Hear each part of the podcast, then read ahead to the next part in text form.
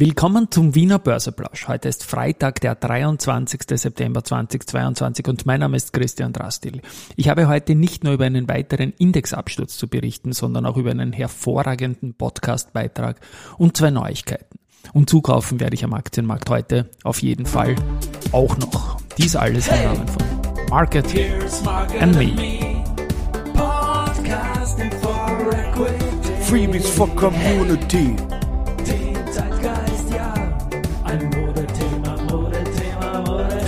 Ja, die Börse als Modethema und die Septemberfolgen des Wiener Börseplausch sind präsentiert von Wiener Berger und Aventa. Und zunächst einmal ja ein fürchterlich blöder Absturz schon wieder diesen Freitag. Minus 3,61 Prozent, jetzt um 13.30 Uhr, als ich das einspreche im ATXDR. Bei nur noch 5.763 Punkten. Das ist gleichbedeutend mit einem neuen Jahreslow. Auf der Verliererseite die UBM mit minus 7%, die SBO und die OMV mit jeweils minus 6,5%. Also jetzt erwischt es die Ölwerte heute wieder. Es geht da so in der Reihe durch. Auf der Gewinnerseite die Adico mit plus 1,2, die SIMO mit plus 0,11 und Don Co. unverändert. Ja, also ich werde heute am Nachmittag auf jeden Fall noch meinen Cash-Anteil im Wikifolio Stockpicking Österreich, das heuer 14% Alpha hat, was natürlich auch nicht so viel ist jetzt, wenn, wenn der Markt jetzt 24, 25% im Minus ist, glaube ich, ist Alpha heute auf 15% sogar gegangen. Aber ich werde heute Cash-Anteil noch abbauen.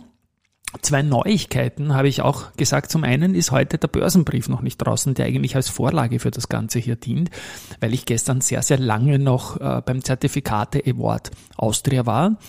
Ähm, das heißt, erstmals der Podcast vor dem Börsenbrief. Äh, Börsenbrief kommt dann irgendwann am Nachmittag. Da werde ich vielleicht die Zukäufe auch schon drinnen haben, dann also der Gap. Äh, Zertifikate Award war gestern der 16. Zertifikate Award und die Raiffeisen Zentrobank hat zum 16. Mal gewonnen. Es ist jetzt so, dass ich hier an, an zweiter Stelle haben wir dann die, die erste äh, Group und an dritter Stelle BNP Paribas. Ich werde dazu am Dienstag eine ausführliche Sonderfolge zum gestrigen Tag machen und auch einen monatlichen Zertifikate-Podcast im Rahmen dieses Kinos hier begründen. Also da habe ich etliches gesammelt gestern und wie gesagt, es ist sehr spät geworden. Insofern werde ich da heute den Gap erst nachher bringen. Am Markt, wie gesagt, auch sehr, sehr viel los.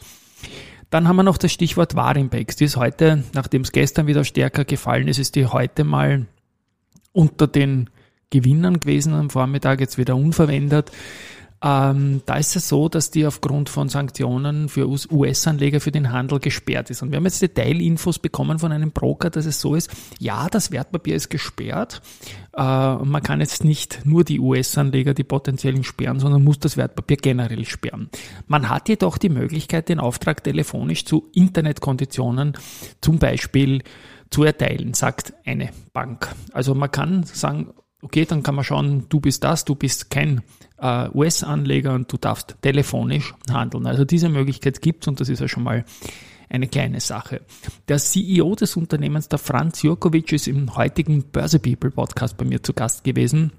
Wir erzählen da über seinen Werdegang, über die Geschichte der Warimpex, eine meiner Meinung nach Geschichtsstunde, fast 50 Jahre ist der, ist der Franz Jurkovic jetzt bei Warimbex dabei und es ist auch eine Geschichtsstunde über die Beziehungen zu Österreich und Osteuropa. Also, großer Tipp werde ich dann in den Shownotes verlinken, ebenfalls in den Shownotes verlinken werde. Podcast-Tipps Daily.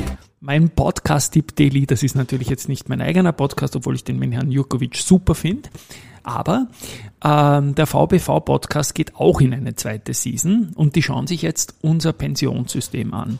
Und als ich gestern heimgegangen bin vom Zertifikate Award Austria, habe ich mir die Einstiegsfolge zur zweiten Staffel angeschaut. Da hat die VBV, der Rudi Kreinigs, gesprochen mit dem Professor Wolfgang Marzal. Das ist ein Arbeits-, Sozial- und Pensionsexperte und ist auch an der Uni tätig und so weiter. Und die haben erklärt, wie das aktuelle Pensionssystem funktioniert, wo es stammt, wie zukunftstauglich es ist. Und die haben diskutiert über alle möglichen neuen Formen der Arbeit, Stellenwert der, der Arbeit, Gesellschaft und so weiter und so fort. Generationenvertrag. Was mir dann aber am allerbesten gefallen hat, dass dieser Professor so unglaublich viele Calls to Actions auf Botschaften fast an, an die Gesellschaft, Botschaften an, an überhaupt alle, was jetzt momentan dringend notwendig wäre. Also das ist wirklich konkret, kritisch, konstruktiv. Meiner Meinung nach sollte sich jeder anhören. Das ist ein ganz, ganz, ganz großer Tipp. Für mich ein bisschen die, die Pflichtfolge des Jahres bis jetzt. Werde ich dann selbstverständlich in die, in den Shownotes verlinken und das ist halt heute Podcast-Tipps Daily. Podcast-Tipp Daily. Ja, was wir sonst noch haben, gestern schuldig noch die, die HV, die war ja nach dem Podcast von der Startup 300. Die ist jetzt nicht mehr börsennotiert, wir bleiben aber trotzdem dran. Und die HV hat auch relativ lang gedauert, dreieinhalb Stunden, obwohl nicht mehr an der Börse. Und da ja gestern der Aufsichtsrat von der Startup 300, der, der Hannes Niederhauser, der ja auch äh, CEO von der Contron ist, der hat ein 1-Euro-Angebot gelegt an die Aktionäre. Das war aber dann nur ein Randthema, wie ich gehört habe. Und man hört halt, dass die Vorstandsmitglieder und der andere Aufsichtsrat, der Michael Trichter, das Angebot nicht äh, annehmen werden. Und vielleicht gibt es auch noch eine Stellungnahme dazu, weil irgendwie ist man noch immer irgendwie Kapitalmarkt verbunden. Und das ist, glaube ich, für viele interessant. Und es gibt ja auch noch einen Streubesitz. Und natürlich, die Stimmung ist, wenn, wenn solche Sachen im Raum stehen, äh, 10 Euro Börse war der erste Kurs oder so in der Richtung und jetzt sind wir bei 1 Euro ein Angebot, ist die Stimmung natürlich ein bisschen gedrückt. Also das Unternehmen äh, reduziert natürlich, fährt das operative Business zurück. Wir haben von Conda und Bayern hier schon einiges gehört. Factory 300 läuft jetzt mal auf jeden Fall noch zwei Jahre weiter. Irgendwie schaut's aus, als wäre das in Richtung Auflösung der Gesellschaft ausgerichtet, auch wenn das der Vorstand nicht so gesagt hat, hört man irgendwie. Der Net Asset Value ist aber angeblich nach wie vor weiter bei 4 Euro und ja, schauen wir mal, was da rauskommt. Und das ist sicherlich auch ein Status quo, der den einen oder anderen noch interessieren wird. Die Startup 300 war im Direct Market Plus und dort ist auch die Wolfgang Group und die haben im ersten Halbjahr den Umsatz um 43 Prozent auf 29 Millionen Euro steigern können. Das EBITDA der Gruppe hat in den positiven Bereich gedreht und beläuft sich jetzt auf 1,4 Millionen Euro nach minus 0,2 äh, Millionen im Vergleichszeitraum des Vorjahres. Und der Trend zeigt nach oben, sagt der CEO Peter Wert, und sie gehen von einem anhaltenden langfristigen Wachstum der Unternehmensgruppe aus. Äh, zu Warimpex noch ein Nachtrag. Raiffeisen stellt jetzt auch die nicht nur die Market Maker Verpflichtung, sondern auch die Coverage, Analysten Coverage der Aktie momentan pending. Also das muss nicht für immer sein, aber sie sagen auch dazu, bis auf weiteres.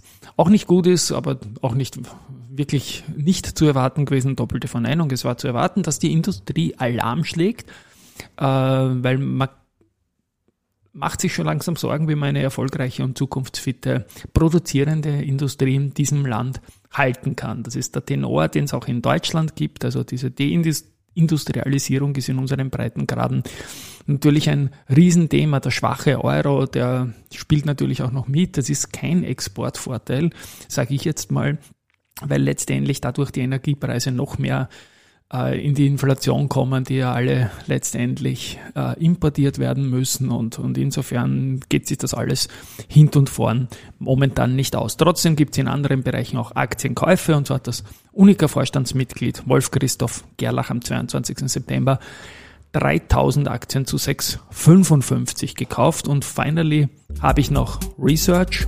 Goldman Sachs stuft Valneva mit neutral ein. Davor waren wir auf Buy. Das Kursziel geht von 27,5 gleich auf 8 Euro Retour. Stiefel stuft Marino mit mit Buy ein und Kursziel 77 Euro immerhin. City bestätigt neutral für die OMV, geht mit dem Kursziel aber von 57 auf 45 Euro. Also ein schlimmer Tag. Ich werde aber heute trotzdem Mut fassen, ins fallende Messer greifen ein bisschen, weil ich glaube an den Markt und vielleicht wird ja alles gut. Nächste Woche, vielleicht Sonntag, vielleicht Montag, vielleicht Dienstag gibt es die Zertifikate Sondernummer zum Award in diesem Podcast. Tschüss und Baba und trotz allem ein schönes Wochenende.